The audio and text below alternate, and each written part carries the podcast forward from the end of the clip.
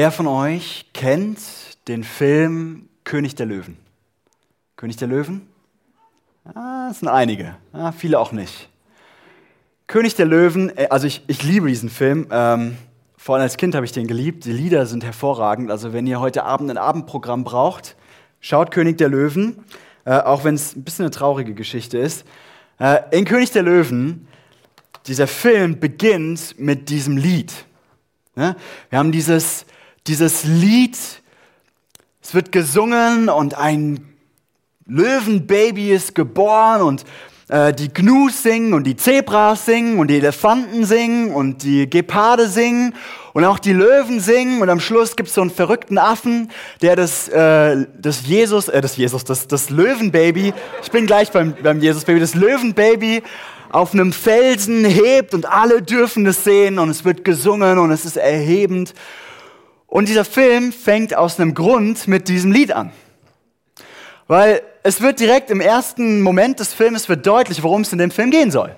Ja, wir sind in der Savanne in Afrika. Übrigens ganz liebe Grüße an Fritz und Lissy Bode, die auch unseren Gottesdienst immer im Livestream mitschauen. Schön, dass ihr dabei seid. Die sind nämlich in Kenia gerade und da sieht es genauso aus wie bei König der Löwen. Ähm, und und du siehst die Savanne und, und, und, und dann wird dieses Löwenbaby gehoben. Also du weißt, irgendwie geht es um dieses Kind. Und, und, und dann dieses Lied, was dazu kommt, ähm, das heißt Ewiger Kreis. Und ja, das ist, ja, das ist ein ganz nettes Liedchen so. Äh, aber man weiß direkt, worum es geht irgendwie. Ja? Und genau dasselbe macht Lukas in seinem Lukas-Evangelium. Er fängt, wir schauen uns das ja in diesen Adventssonntagen an, sein Evangelium an mit zwei Liedern. Im ersten Kapitel. Einmal haben wir das Lied von Maria, das hat äh, Ursula gerade so nett vorgelesen. Und dann äh, haben wir noch Zacharias. Da heißt es ja, er prophezeite, aber es ist auch in Gedichtform ver verfasst, tatsächlich diese Prophezeiung. Also wenn man das, das äh, Griechische sich anschaut, dann ist das auch wie ein Lied. Also Lukas fängt das Evangelium an mit, mit zwei Liedern. Und ähnlich wie bei König der Löwen möchte Lukas zeigen, worum es ihm geht. Worum es jetzt im Rest des Evangeliums gehen wird. Das ist die Idee, warum er das mit Liedern anfängt. In diesen Liedern wird deutlich, hier, darum soll es jetzt in meinem Buch, das ich geschrieben habe, gehen. Und das ist übrigens so mal so ein Tipp fürs Bibellesen. Also, wenn ihr ein neues Bibelbuch anfangt, dann ist es immer super, sich das erste Kapitel und insbesondere die ersten Verse des ersten Kapitels ganz genau anzuschauen, weil die biblischen Autoren das super oft so machen, dass im ersten Kapitel schon alles drinne steckt, was du für den Rest des Buchs wissen musst. Äh, ein Dozent an der Uni, wo ich Theologie studiert habe, der hat tatsächlich mal ein Buch rausgebracht, äh, wo es nur darum ging, die Einleitungen von jedem Bibelbuch zu analysieren und hat gezeigt, wie genial es ist, dass in den Einleitungen immer schon drinne steckt, worum es in dem Buch geht. So auch hier im Lukas-Evangelium im ersten Kapitel. Und wir schauen uns deswegen heute einfach mal diese ersten beiden Lieder an. Äh, das Lied von Maria und das von Zacharias. Und wir schauen so ein bisschen an, was sagt Lukas hier Warum hat er die Lieder so platziert, wie er sie platziert hat? Worum geht es ihm in seinem Evangelium? Worum geht es eigentlich? Und ich glaube, wir lernen drei Dinge, also wir, man kann noch viel mehr aus diesen Liedern ziehen, aber ich habe drei Dinge für euch heute mitgebracht, die ich glaube, die wichtig sind, dass wir sie aus diesem Lied lernen. Und das ist zum, zum ersten, Gott ist auf Mission. Gott ist auf Mission. Zweitens, was ist Gottes Mission? Worin besteht die eigentlich? Und drittens schauen wir uns zwei Fragen an, ähm, die uns diese beiden Lieder stellen. Okay, wir fangen an mit Punkt 1. Gott ist auf Mission.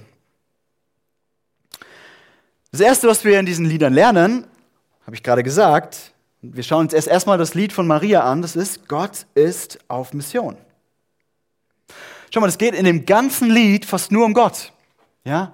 Also er hat, jetzt muss ich mal gucken hier, er hat die Fürsten vom Thron gestürzt und niedrig stehend erhört. Die Hungrigen hat er mit Gutem gesättigt und die Reichen mit leeren Händen fortgeschickt. Und nun hat er seinen Diener Israel geholfen und hat seine Verheißung nicht vergessen, barmherzig zu sein. Und äh, ich merke, ich habe hier die ersten Verse verpasst. Da geht es auch, er hat seine unbedeutende Marktbeachtung geschenkt, denn er, der Mächtige, ist heilig und er hat Großes für mich getan. Seine Barmherzigkeit gilt von Generation zu Generation allen, die ihn ehren. Sein mächtiger Arm vollbringt Wunder. wie er die Stolzen und Hochmütigen zerstreut. Also ist er, er, er, sein, sein, sein. In dem Lied geht es um Gott. Und ich glaube, ich kann diesen Punkt nicht groß genug machen. Und ich glaube, Lukas versucht den am Anfang von seinem Evangelium zu packen, weil er sagt, Leute, das ist so wichtig zu verstehen. Gott ist am Werk. Er ist am Wirken. Er ist am Handeln. Er hat einen Plan. Er hat eine Mission. Und das heißt im Umkehrschluss, Gott ist kein Gott, der irgendwann mal diese Welt gemacht hat und jetzt sitzt er in seinem Schaukelstuhl und schaut uns zu, wie wir hier unten unterwegs sind und was wir so machen.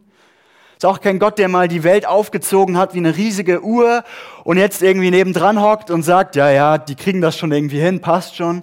Nee, Gott ist involviert in dieser Welt. Auch jetzt. Auch wenn es vielleicht gerade nicht so aussieht. Er ist am Werk. Das sah übrigens für Maria damals auch nicht so aus.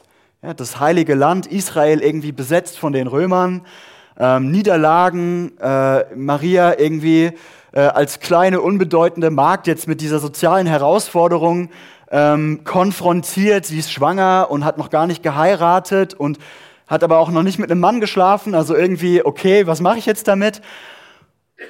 Und trotzdem steht diese Wahrheit am Anfang. Gott wirkt. Die schlauen Leute, die sich Marias Loblied angeschaut haben, die sagen, dass das Lied trieft vor Anspielungen auf das Alte Testament, die genau das ausdrücken wollen. Ich habe mal zwei einfach mitgebracht. Also wir haben hier zum Beispiel den, den Mächtigen in Vers 49. Ich habe das leider nicht dabei, aber da heißt es, Gott der Mächtige.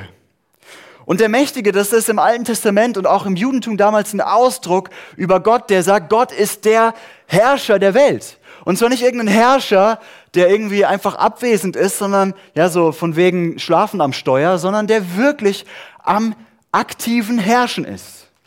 Und dann später sein mächtiger Arm, sein mächtiger Arm hat gewirkt. Also, jetzt sagst du vielleicht, ja, das ist ja gut und schön, dass Gott irgendwie am Wirken ist, aber was, was bedeutet das für mich konkret? Ich will mal einen Aspekt, das kann ganz viel bedeuten, aber ich will mal einen Aspekt rausgreifen. Maria sagt hier im Prinzip, das Alte Testament, also das, was gewesen ist, und das Neue Testament, also das, was jetzt kommt mit Jesus, beides handelt im Kern von dem Mächtigen, der mit seinem starken Arm auf Mission ist. Von Gottes Handeln, von seinen Wundern. Und wenn das stimmt, wenn das stimmt, dann müssen wir die Bibel zuallererst als wahre Geschichte von Gottes Mission lesen. Jetzt sagst du vielleicht, hä, was meint er damit? Verstehst du, es gibt zwei unterschiedliche Herangehensweisen an die Bibel. Und beide sind eigentlich durch die Geschichte der Christenheit hindurch immer wieder benutzt worden. Und beide sind auch jetzt nicht grundfalsch. Aber die erste Herangehensweise ist folgende. Du kannst die Bibel behandeln wie einen Medizinschrank. Wann gehst du an den Medizinschrank? Wenn du ein Problem hast. Und dann suchst du eine ganz spezifische Lösung für ein ganz spezifisches Problem. Also ich mache mal ein Beispiel. Keine Ahnung, du fragst dich, wie sieht es aus, eine gute Ehe zu führen? Wie sieht es aus? Und dann durchforstest du die Bibel von vorne bis hinten nach Ratschlägen, nach weisen Sätzen, nach guten Ideen darüber, ja, wie das aussehen kann, eine gute Ehe zu führen. Oder keine Ahnung, du sagst, ich möchte gerne mal rausfinden, was die Bibel sagt zu meinem Umgang mit Geld. Und dann nimmst du die Bibel in die Hand und du blätterst durch, du googelst vielleicht, ja, als jüngere Person, was sagt die Bibel zu Geld und suchst dann irgendwie die verschiedenen, ähm, verschiedenen Bibelstellen dazu dir anzuschauen und dann hast du irgendwie so eine Idee, okay, was sagt die Bibel zu Geld? Das ist die Medizinschrank-Herangehensweise. Okay? Super viele Christen lesen die Bibel eigentlich im Prinzip nur so. Das ist so die, vielleicht kann man es auch so sagen, die Glückskeks-Herangehensweise. Ja, ich mache einen Glückskeks auf und habe ich einen Vers und der inspiriert mich schön und das ist nett und oh, wie nett und an Weihnachten sind ja inspirierende Verse auch immer so toll und dann mache ich mit meinem Leben weiter. Ich sag mal, erstmal ist das ja auch jetzt nicht grundfalsch. Also die Bibel hat viele weise Dinge zu sagen zu unserem Leben.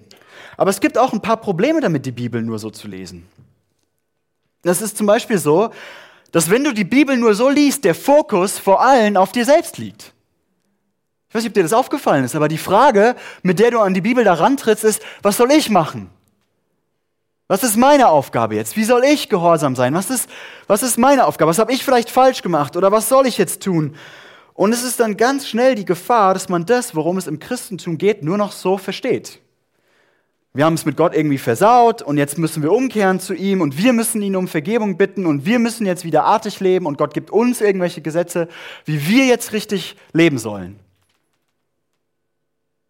Siehst du, wie anders das ist als das, was Maria in ihrem Loblied singt? Es geht in dem Loblied von Maria nicht um Maria. Es geht um Gott.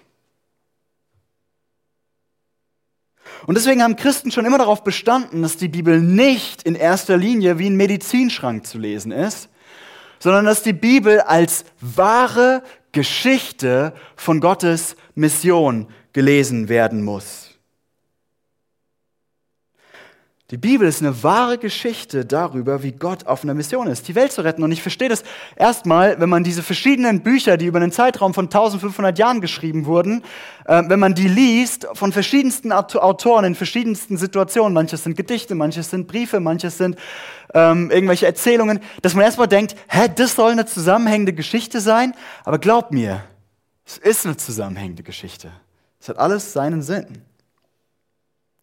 Und wenn du die Bibel so liest, dann geht der Fokus weg von dir und hin zu einem leidenschaftlich liebenden Gott, der auf dem Weg ist, diese Welt zu retten. Der auf Mission ist, dich und mich zu retten, der die Welt erneuern will und der sich nach Beziehung sehnt. Das rückt in den Fokus, wenn du die Bibel als Geschichte, als wahre Geschichte liest. Frage, hast du schon mal eine richtig gute Geschichte gelesen, die dich total in ihren Bann gezogen hat? Also ich liebe Geschichten. Äh, eine meiner absoluten Lieblingsgeschichten ist, Geschichten ist Herr der Ringe von äh, J.R.R. Tolkien, ähm, der ja selbst auch Christ war und ganz viel Christliches in diese Geschichte gepackt hat. Und wir haben, Aline und ich, wir haben die vor kurzem gerade wieder äh, ange, angeschaut und, und, und es ist unglaublich, was für eine Kraft so eine Geschichte hat, dich einzusaugen. Und dass du auf einmal möchtest, in dieser Geschichte zu leben und denkst, oh, das wäre so cool, wenn mein Leben auch ein bisschen so wäre. Und genau deswegen ist es so genial, dass die Bibel in erster Linie eine Geschichte ist weil eine Geschichte dich fesseln kann, weil eine Geschichte deine Emotionen anrührt, weil eine Geschichte dich begeistern kann, weil eine Geschichte nicht tot ist, sondern lebendig mit Charakteren und mit Höhen und Tiefen und mit Spannung. Und das ist die Bibel. Und wenn du das noch nicht erlebt hast und wenn es für dich irgendwie anstrengend ist, die Bibel zu lesen und du keinen Bock hast und du denkst, oh, das ist ja irgendwie eine christliche Pflicht und ich muss das irgendwie machen, aber Spaß macht es eigentlich nicht, dann liegt es vielleicht daran, dass du die Bibel noch nicht als Geschichte gelesen hast, sondern als Medizinschrank benutzt. Und dass du anfängst und sagst, okay, ich schlage heute die Bibel auf und ich frage mich als allererstes, was muss ich eigentlich jetzt machen? Was bedeutet der Text eigentlich für mich? Und erstmal wahrzunehmen, was hier für eine Geschichte erzählt wird. Und wie groß und genial und herrlich die Geschichte ist, die Gott erzählt von seiner Mission. Okay, Gott ist auf Mission und das verändert, wie wir über alles nachdenken und im Besonderen habe ich heute mal mit euch angeschaut, wie das verändert, wie wir an die Bibel rantreten. Und das führt mich zu meinem zweiten Punkt. Was ist denn genau jetzt Gottes Mission? Also ich habe schon so ein bisschen mal gesagt, irgendwie retten und erlösen und sowas. Aber wir lernen in diesen beiden Liedern etwas über das Was. Und zwar lernen wir, dass Gottes Mission ist, zu kommen zu kommen, um sein Reich aufzurichten und das auf der ganzen Welt. Und wir schauen uns diese drei Punkte an. Ich habe die mal hier so kursiv gemacht. Gott kommt, um sein Reich aufzurichten auf der ganzen Welt. Zuerst, er kommt. Er kommt.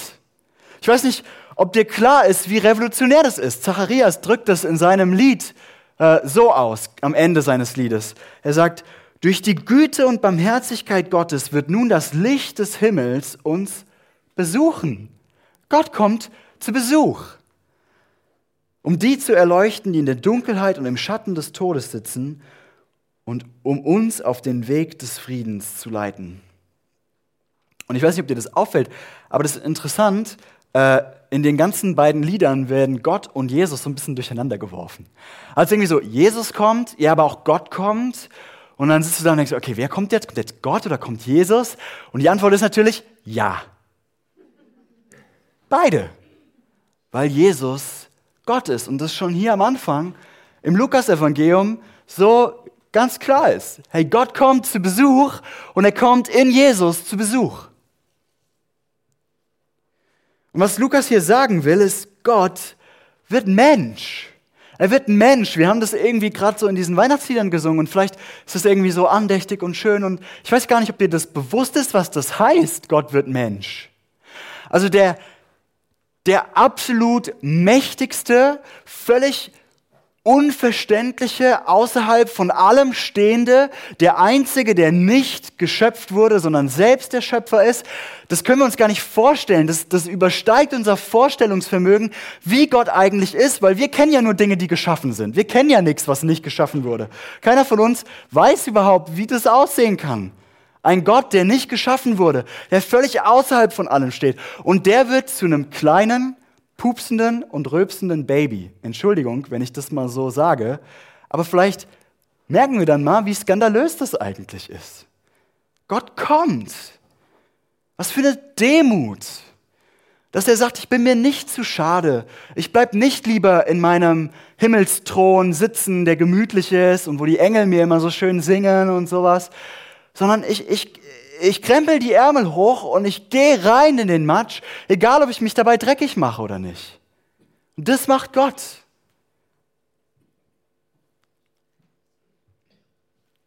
Ich weiß nicht, ob du siehst, wie leidenschaftlich Gott in seiner Mission ist.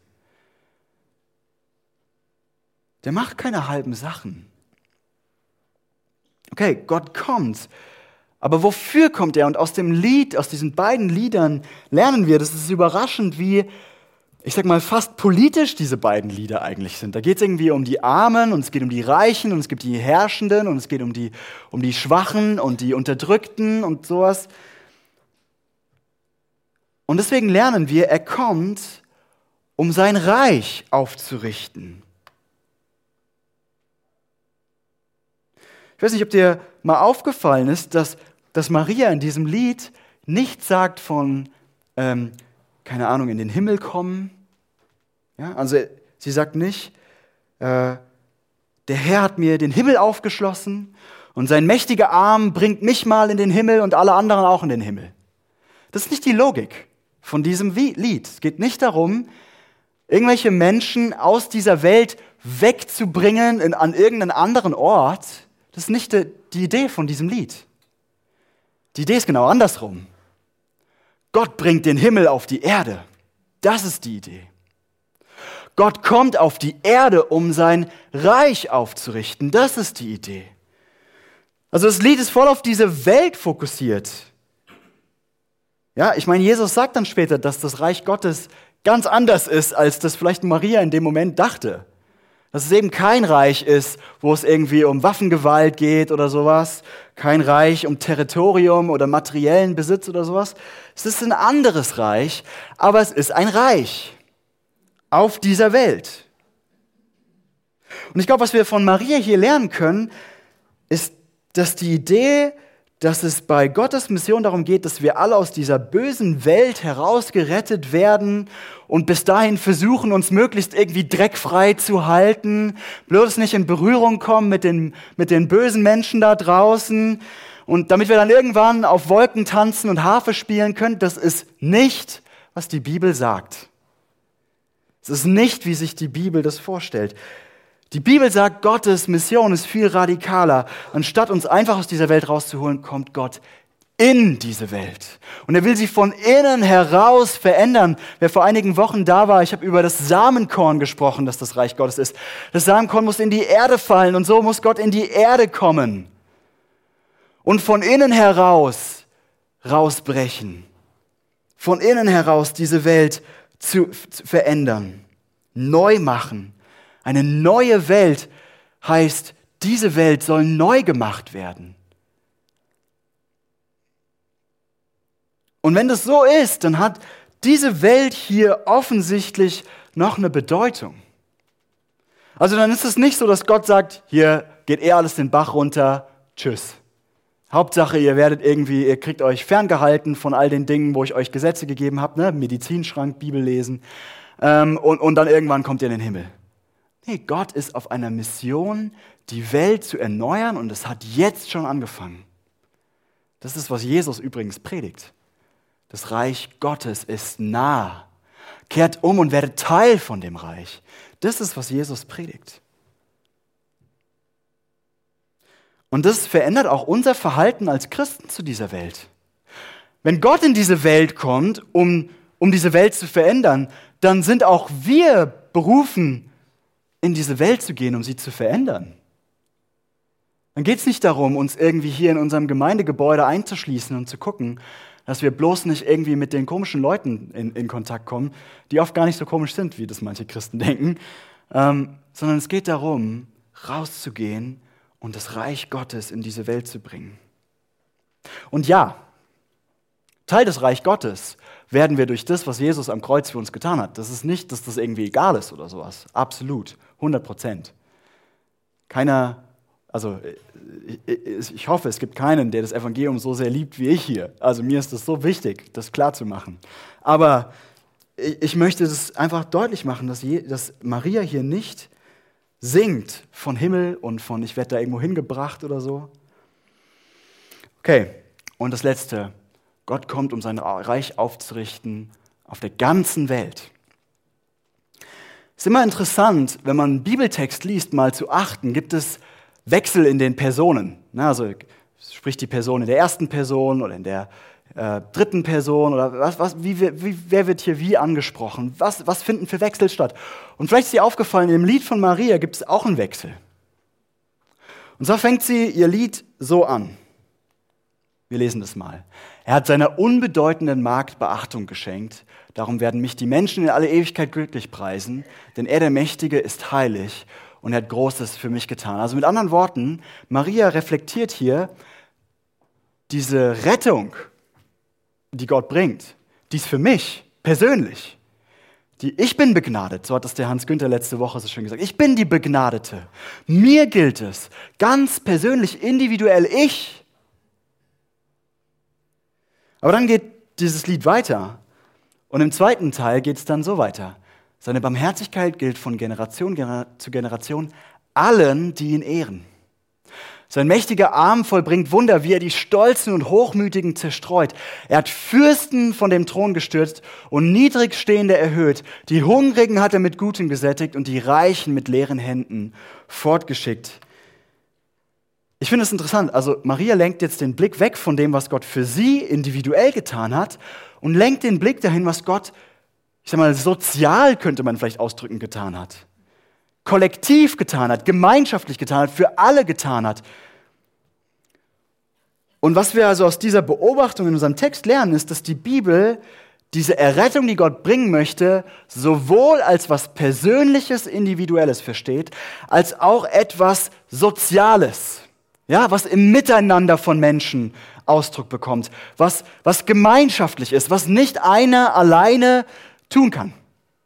Du kannst nicht alleine Teil von einer neuen Gemeinschaft, von diesem neuen Reich sein, in dem Gott, ich sag mal, die Mächtigen vom Thron stürzen möchte. Die Bibel zeichnet ein Bild von Gottes Mission, in der es Gott nicht nur darum geht, einzelne Personen zu retten, Einzelpersonen auszuwählen, ähm, wie wir das an Maria sehen, sondern es geht auch darum, dass Gott in die sozialen Beziehungen dieser Welt rein möchte, dass sein Reich darin Ausdruck findet. Und manchmal wird es in unseren Gemeinden so ein bisschen gegeneinander ausgespielt. Ich weiß nicht, ob ihr euch schon mal darüber Gedanken gemacht habt. Es gibt dann so Leute in der Gemeinde, die sagen, ja komm, soziales Engagement, das ist doch nicht so wichtig. Das ist auch nett, aber da sollten wir den Fokus nicht drauflegen. Viel wichtiger ist doch, dass wir evangelisieren und Leute einladen, dass die auch Christen werden.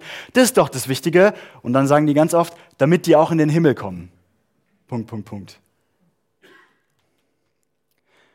Und ja, es geht darum, Menschen einzuladen, auf den Weg mit Jesus zu kommen. Ja, es geht darum, einzelne Personen, so wie Maria eine einzelne Person war, einzuladen, mit auf diesen Weg zu gehen. Aber, wie wir an Marias, Marias Lied sehen, das greift zu kurz. Das ist nicht alles. Das wird der, der Vision, der Mission, die Gott für diese Welt hat, nicht gerecht.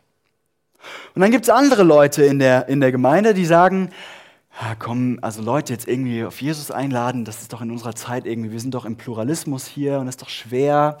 Ja, das geht denen vielleicht auch dann zu nah, ähm, wenn die schon irgendwie auch einen eigenen Glauben haben. Das ist mir irgendwie unangenehm. Lass uns lieber einfach sozial engagieren. Jesus hat den Nächsten geliebt.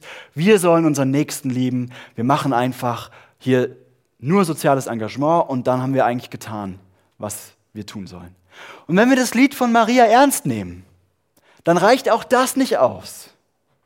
Ja, wir sollen unseren Nächsten lieben. Ja, das Reich Gottes hat konkrete Auswirkungen darauf, wie wir in unseren sozialen Beziehungen leben, wie wir in unserer Stadt leben, wie wir uns um die Armen kümmern, wie wir uns um die Hungrigen kümmern. Ja. Und wenn das zu kurz kommt, ist das falsch. Aber gleichzeitig geht es hier auch um Maria, um eine Person, um eine konkrete einzelne Person, die Gott berufen hat, Teil von seiner Mission zu werden.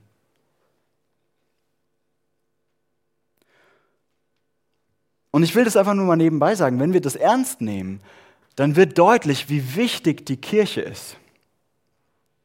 Du kannst nicht alleine sozial das Reich Gottes bauen. Wenn wir so verstehen, wie, wie Maria dieses Lied singt, dass beides wichtig ist, einzelne Leute, die gerettet werden, die auf den Weg mit Jesus gebracht werden, die durch sein Blut reingewaschen werden, diese ganzen Dinge, ist alles richtig. Und gleichzeitig aber beruft Gott ein neues Reich ein, in dem wir neue soziale Regeln haben, wie wir miteinander umgehen. Und deswegen kannst du Gottes Mission nicht ohne die Kirche leben. Es geht nicht. Das möchte ich einfach mal für alle sagen, die sagen, ach, ich brauche eigentlich ja die Gemeinde nicht, um Christ zu sein. Und ich verstehe, wie herausfordernd Gemeinde manchmal ist.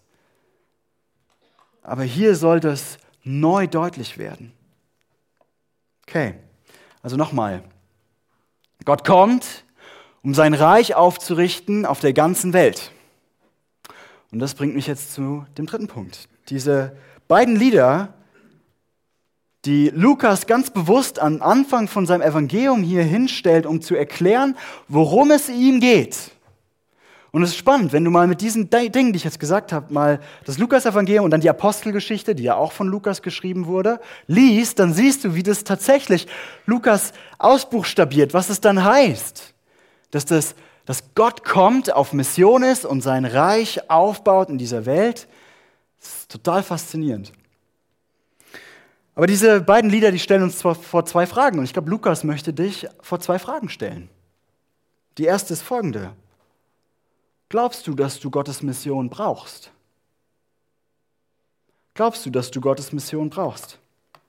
Also, ob du dich von Gottes Mission retten lässt, hängt maßgeblich davon ab, ob du glaubst, dass du diese Rettung auch brauchst. Oder mit anderen Worten, siehst du deine eigene Armut vor Gott klar genug, um zu verstehen, dass du seine rettende Mission bitter nötig hast? Das ist so eine Hintenrum-Frage in Marias Lied. Also die wird nicht gerade rausgestellt, sondern wenn wir genau hinhören, dann sehen wir, wie, wie sehr sie von den Armen und Schwachen und den Unbedeutenden spricht und dann von den Reichen und Mächtigen und Erfolgreichen und dann wie Gott die Armen aufrichtet und die Reichen zerstört. Und vielleicht sagst du jetzt hier und hast gedacht, irgendwie finde ich das nicht ganz fair. Also nur wenn man reich ist, ist man ja nicht von vornherein schon irgendwie böse und muss von Gott vom Thron gestoßen werden. Und nur weil man arm ist, ist man ja nicht direkt heiliger und, und, und hat es verdient, dass Gott irgendwie kommt. Was will Gott hier ausdrücken? Was ist hier in diesem Lied gemeint? Ich glaube, Folgendes ist im Blick. Wenn du arm und schwach und benachteiligt bist, wenn du Mangel in deinem Leben erfährst, wenn du Krankheit erfährst, wenn du wenig Möglichkeiten und wenig Chancen hast, dann ist es einfach für dich mit viel höherer Wahrscheinlichkeit plausibel, dass du nicht aus eigener Kraft dich retten kannst, sondern dass du jemand anderen brauchst, um dich zu retten. Und dann ist es leicht einzusehen, dass du dich auf die Macht eines anderen verlassen musst. Dann ist es leicht zu verstehen, wow, ich brauche Gott echt. Ich komme mit meinem Leben nicht einfach so zurecht. Ich kann nicht ohne Gott leben. Und wenn du reich und erfolgreich und mächtig und schön bist, und ich glaube, das scheint hier der Punkt zu sein von dem Lied von Maria, und du viele Möglichkeiten und Chancen hast, dann fällt es oft viel schwerer zu begreifen, dass du radikal abhängig bist von Gott und von seiner Gnade. Dass du dich nicht aus eigener Kraft retten kannst, dass du dein Leben überhaupt nicht aus eigener Kraft leben kannst. Und ich glaube, das ist eine geistliche Gefahr, die interessanterweise im Lukas-Evangelium immer wieder mal angeschaut wird. Von Reichtum in Erfolg, die darin liegt, dass man schnell denkt, also dass ich so reich bin, dass ich so erfolgreich bin, das habe ich mir zu verschreiben. Ich war so fleißig. Ich habe das alles hier erreicht. Ich habe so hart gearbeitet. Und das ist meins und dafür brauche ich Gott nicht. Und das ist übrigens das, was die Bibel Stolz nennt. Natürlich hast du für so viele Faktoren, die deinen Erfolg und deinen Reichtum ermöglicht haben, nichts getan. Also du kannst nichts für deine Talente, für deine Gene. Du kannst nichts dafür, dass du in Deutschland geboren wurdest und nicht irgendwo anders. Du kannst nichts dafür, dass du in die Familie geboren wurdest, in die du geboren wurdest. Du kannst auch nichts dafür, dass du hier im 21. Jahrhundert geboren wurdest und nicht irgendwann im 15. Jahrhundert, wo es vielleicht ganz anders ausgesehen hätte.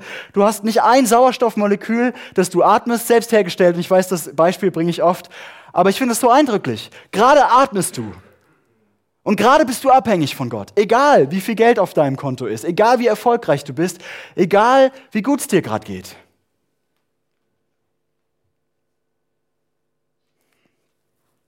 Übrigens nur nebenbei. Es gehört zu den Tatsachen der Geschichte des Christentums, dass das Christentum insbesondere in den armen Ländern dieser Welt am Explodieren, am Boomen ist und dass in den reichen Ländern dieser Welt das Christentum abnimmt. Und ich glaube, es hat damit zu tun. Also Maria sagt in ihrem Lied, Gott wird die zerstreuen, die nicht glauben wollen, dass sie ihn brauchen, dass sie gerettet werden müssen. Und Zacharias gibt uns in seinem Lied noch einen deutlicheren Einblick. Zacharias spricht hier also von Johannes, von seinem Sohn, der ja Wegbereiter werden wird für Jesus. Und er sagt, du wirst deinem Volk verkünden, wie es Rettung finden kann durch die Vergebung seiner Sünden. Du wirst deinem Volk verkünden, wie es Rettung finden kann durch die Vergebung seiner Sünden. Und das ist die Frage runtergebrochen. Weißt du, dass du durch nichts gerettet werden kannst als durch Gottes vergebende Gnade? Nicht mal durch deinen geistlichen Erfolg. Ich will das mal sagen. Manchmal denken wir auch in unserer Gemeinde so, hey, ich habe schon so viel Bibelwissen. Hey, ich habe schon so viel für den Herrn gemacht. Hey, ich bin so erfolgreich in der Gemeinde. Ich gehöre hier, ich bin ein angesehenes Glied der Gemeinde oder sowas sagen wir dann. Aber ganz ehrlich, das wird dich nicht retten können. Das macht die Bibel ganz deutlich. Du bist angewiesen auf die Gnade Gottes. Darauf, dass er kommt und er die Beziehung zu dir wiederherstellen und erneuern will. Und wenn du das siehst, wie arm du vor Gott geworden bist, dann möchte ich dir sagen, komm und hol dir seine Rettung. Warte nicht länger. Warte nicht länger. Okay, das war diese Frage Nummer eins. Glaubst du wirklich, dass du Gottes Mission brauchst? Und jetzt die Frage Nummer zwei. Ein Christ zu sein heißt nicht nur durch Gottes Mission gerettet zu werden, sondern heißt dann bei seiner Mission auch mitzumachen. Mit anderen Worten, die zweite Frage, die Lukas dir hier stellen will, ist die, machst du Gottes Mission zu deiner Mission? Und das ist, was Lukas hier will. Hier wird ja zum Beispiel von Johannes dem Täufer auch erzählt, der wie ein Botschafter für die Mission Gottes gearbeitet hat. Und, und ich glaube, das soll uns vor, vor diese Frage stellen, bist du das auch? Bist du ein Botschafter für Gottes Mission in dieser Welt? Bist du ein Botschafter für dieses leidenschaftliche Handeln Gottes in dieser Welt? Wenn Gottes Mission die zentrale Sache in der Bibel ist, dann sollte sie auch die zentrale Sache in unserem Leben sein. Oder anders gefragt, Siehst du Mission als irgendwas, was in einem fernen Land irgendwo von Leuten gemacht wird, die speziell dafür ausgebildet wurden, die da irgendwo, keine Ahnung, unter irgendwelchen eingeborenen Völkern sind und denen irgendwie die Bibel übersetzen oder sowas? Das wird oft so verstanden in unseren christlichen Kreisen. Denkst du, Mission ist vielleicht so ein Aspekt der Gemeindearbeit? Ja, da gibt es jetzt ein Evangelisationsteam seit diesem Jahr, das wir wieder einberufen haben. Und die kümmern sich darum, aber das sind Leute, die sind halt ein bisschen begabter in dem Bereich als ich. Wenn du das noch so denkst, dann hast du nicht verstanden, dass die tiefste Wahrheit der Bibel ist, Gott ist auf Mission. Und dass es deswegen nicht sein kann, dass Mission im Leben unserer Gemeinde irgendwie nur ein abgetrennter Teil ist. Und auch in deinem Leben das nicht sein kann, dass die Mission, die Gott hat mit dieser Welt, einfach irgendwie anderen gegeben wird, die damit bessere Gaben haben. Ich will mal ganz konkret werden. Wie zeigt dein Leben, dass du ergriffen und begeistert bist, von Gottes Mission zu finden, was verloren ist? Wie sehr bildet dein Leben diese suchende Bewegung ab, die Gott getan hat, als er in diese Welt gekommen ist? Dieses leidenschaftliche Suchen. Bist du auch auf der Suche nach Menschen, denen du Jesus erzählen kannst, von Jesus erzählen kannst? Und wie sehr ist diese Sehnsucht, neue soziale Gesetze in seinem Reich aufzurichten, die Gott hat, offensichtlich? Wie sehr ist die Teil von deinem Leben? Wie sehr machst du die Belange der Armen zu deinen Belangen? Ganz konkret. Wie bereit bist du, deine Arbeitskollegen und Freunde einzuladen? Du musst denen nicht gleich irgendwie eine theologische Abhandlung geben. Es kann auch einfach sein, hey, kannst, hast, du, hast du Lust, mit in den Gottesdienst zu kommen? Gehört es ganz selbstverständlich zu deinen Gesprächen mit deinen Freunden, weil dir bewusst ist, dass Gott ständig leidenschaftlich am Sehnen und am Suchen ist, das zu retten, was verloren gegangen ist. Ist dir bewusst, dass Gott im Leben deiner Arbeitskollegen und Freunde schon lange am Wirken ist, bevor du jemals mit ihnen gesprochen hast. Leute, wenn das stimmt, dass Gott auf Mission in dieser Welt ist, dann stimmt es auch für deine Arbeitskollegen und für deine Freunde. Das stimmt für jeden Ort auf dieser Welt. Gott ist da schon lange am Wirken, noch bevor du hingehst. Hast du diese Perspektive?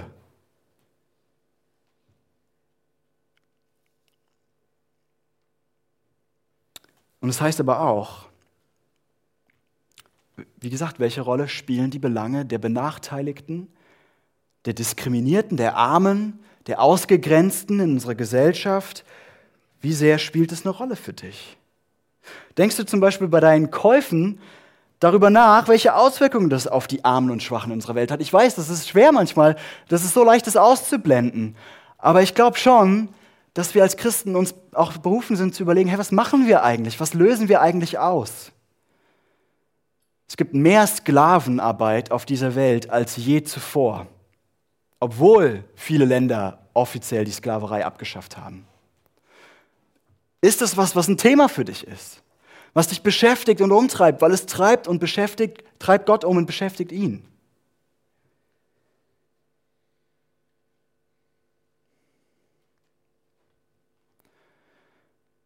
Christsein heißt nicht nur, von Gottes Mission gerettet zu werden, sondern zu erleben, wie Gott in seiner leidenschaftlichen Mission dich gerettet hat. Das sollte in dir Leidenschaft wecken, mit Gott zusammen jetzt auf Mission zu gehen. Eine Mission zu haben, einen Auftrag zu haben, rauszugehen und zu sagen, hey, ich, ich will auch, das, was Gott tut, da will ich Teil von sein. Da will ich jetzt schon teilhaben. Da will ich jetzt schon dabei sein. Ich glaube, das sind die beiden Fragen, die uns die, diese beiden Lieder stellen. Das Lied von Maria und das Lied von Zacharias.